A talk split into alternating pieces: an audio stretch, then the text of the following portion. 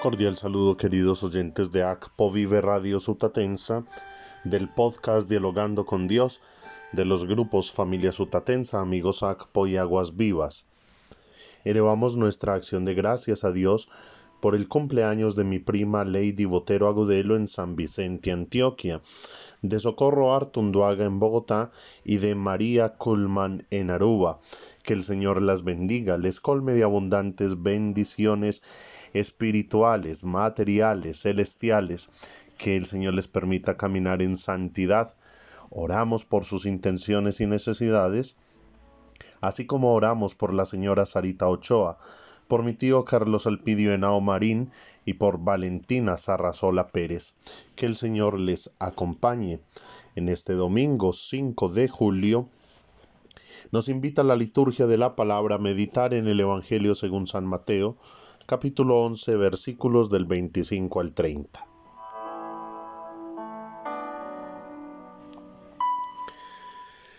En cierta ocasión dijo Jesús, Te alabo, Padre Señor del cielo y de la tierra, porque si ocultaste estas cosas a los sabios y a los entendidos, las revelaste a los pequeños. Sí, Padre, porque así tuviste a bien disponerlo. Todo me lo entregó mi Padre y nadie conoce al Hijo sino el Padre, así como nadie conoce al Padre sino el Hijo y aquel a quien el Hijo se lo quiera revelar. Vengan a mí todos los que están rendidos y agobiados, que yo los aliviaré. Carguen sobre ustedes mi yugo y aprendan de mí, porque soy paciente y humilde de corazón, y así encontrarán alivio, porque mi yugo es llevadero y mi carga liviana. Palabra del Señor.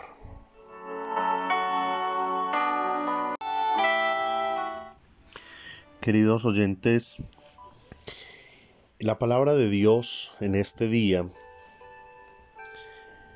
a través del profeta Zacarías en el capítulo 9, versos de 9 al 10, nos empieza a anunciar la alegría de la promesa mesiánica.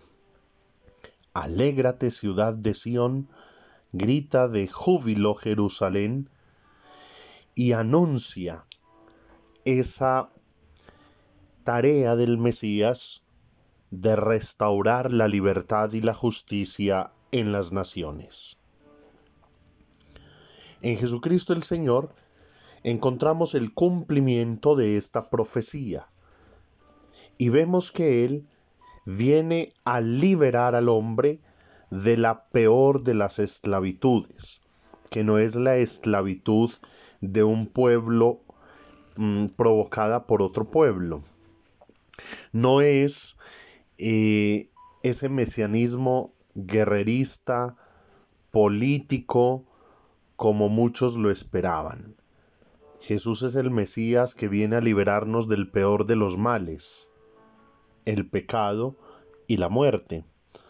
La muerte no como ese proceso natural por el que todos pasamos, sino la muerte eterna, la muerte verdadera, después de ese proceso que llamamos muerte nosotros, que no es más que un nacimiento a una nueva vida, a una nueva realidad, pero que para muchos no es vida, sino muerte provocada por el pecado. De esa vino Jesús a liberarnos. Y nos regaló la gracia del Espíritu Santo para que nosotros pudiésemos asumir esa redención que Él nos ha entregado. Y que eso es lo que nos está contando el apóstol San Pablo en su carta a los romanos en el capítulo 8 versos del 9 al 13. Y dice San Pablo, ya no somos esclavos del instinto para vivir sometidos a él. Porque si llevan esa clase de vida tendrán que morir. Pero si animados por el Espíritu renuncian a toda inmoralidad, tendrán vida. El Espíritu Santo es el que nos anima, el que nos guía, el que nos orienta para poder superar, como lo diría el mismo Pablo, esas bajas pasiones, esos deseos que nos llevan al pecado, a destruir nuestra libertad. Hoy, tristemente, muchos claman por la libertad, pero no sabemos qué es la libertad. Y la libertad verdadera es la libertad de espíritu es el sentirnos libres para decidir, asumir con valentía nuestras pasiones y superarlas. Nosotros dominamos el cuerpo, no nos dejamos dominar por el cuerpo, pero para eso necesitamos la ayuda, la gracia del Espíritu Santo. Y ese Espíritu Santo sin duda se revela, así como se revela el Evangelio de Jesús, a los humildes, a los sencillos, a los de corazón contrito y humillado. Por eso es que Jesús hace esta oración. Te alabo, Padre, Señor del cielo y de la tierra, porque si ocultaste estas cosas a los sabios y a los entendidos, las revelaste a los pequeños. Ahora yo les invito a que pensemos por qué Jesús haría esta oración, por qué esa gratitud con el Padre. Y es que sin duda el anuncio del Evangelio iba dirigido primero que todo al pueblo judío, que era el pueblo de la alianza y el pueblo que estaba esperando al Mesías. Sin embargo, muchos no lo comprendieron. Otros tantos miraban a Jesús solo por interés, porque les calmaba el hambre, por ejemplo. Otros por los milagros. Otros lo miraban era con sospecha y lo tildaban de blasfemo. Incluso llegaron a decir que él era movido por el mismo Belcebú, por Satanás. En fin, quienes dieron a Jesús y su mensaje? Los excluidos, las prostitutas, los publicanos, muchos extranjeros, los pecadores, los leprosos, todos aquellos que no contaban, es decir, los humildes, los pobres, los pequeños. Y entonces Jesús alaba a su Padre, porque un mensaje de salvación llega a todas las naciones, y no solo al pueblo para el cual estaba dirigido. Y todos aquellos que se abrieron a este mensaje pueden gozar de la dicha de la bienaventuranza eterna.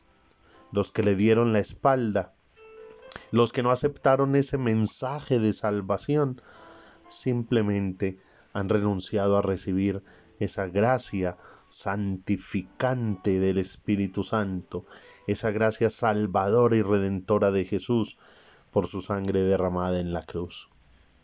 Y Jesús a la vez que le da gracias al Padre por este mensaje entregado a los humildes, a los pequeños, invita para que pongan siempre su confianza en Él. Vengan a mí todos los que están rendidos y agobiados, que yo los aliviaré. Cuántos cansancios acompañan hoy nuestra vida, queridos oyentes. Cuántas angustias y decepciones, cuántas tristezas y agonías.